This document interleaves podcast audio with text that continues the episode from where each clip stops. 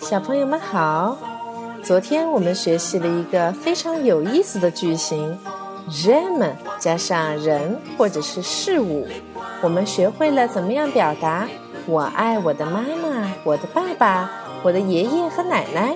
同样的，唐妈也留下了一个小问题：小朋友们最喜欢的东西，我们怎样来表达我爱什么样的东西呢？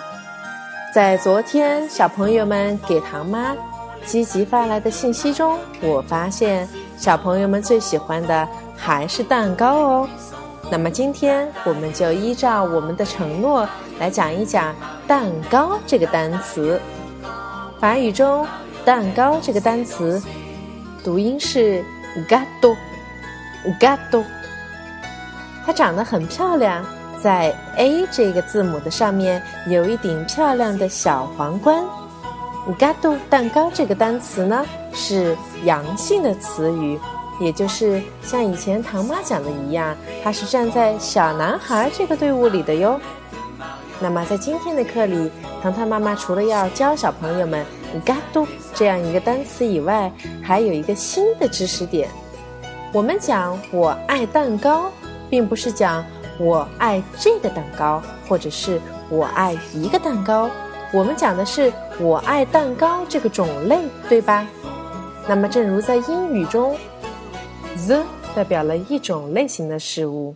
那么，在法语中，我们也有专门表达一类事物的定冠词。那么，阳性的叫做 le，阴性的是 la。